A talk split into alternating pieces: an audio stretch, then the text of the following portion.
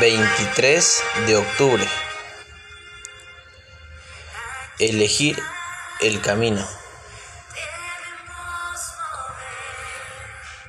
Tengo una hermosa foto de un joven montado en un caballo en las montañas de Colorado, mientras considera qué camino tomar.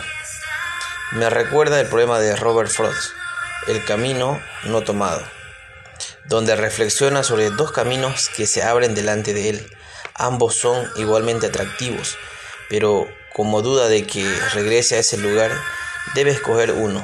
Frost escribió, dos caminos divergían en un bosque y yo, yo tomé el menos transitado. Eso marcó toda la diferencia.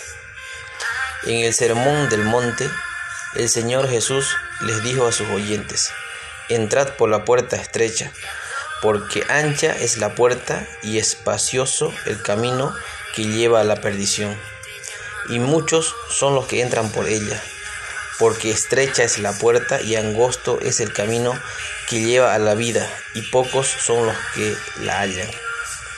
En nuestro viaje por la vida enfrentamos muchas decisiones sobre qué camino tomar. Muchos parecen prometedores y atractivos, pero solo uno es el de la vida.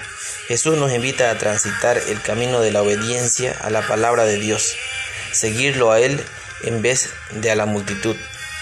Al mirar lo que tenemos por delante, que Dios nos dé sabiduría y audacia para seguir su camino.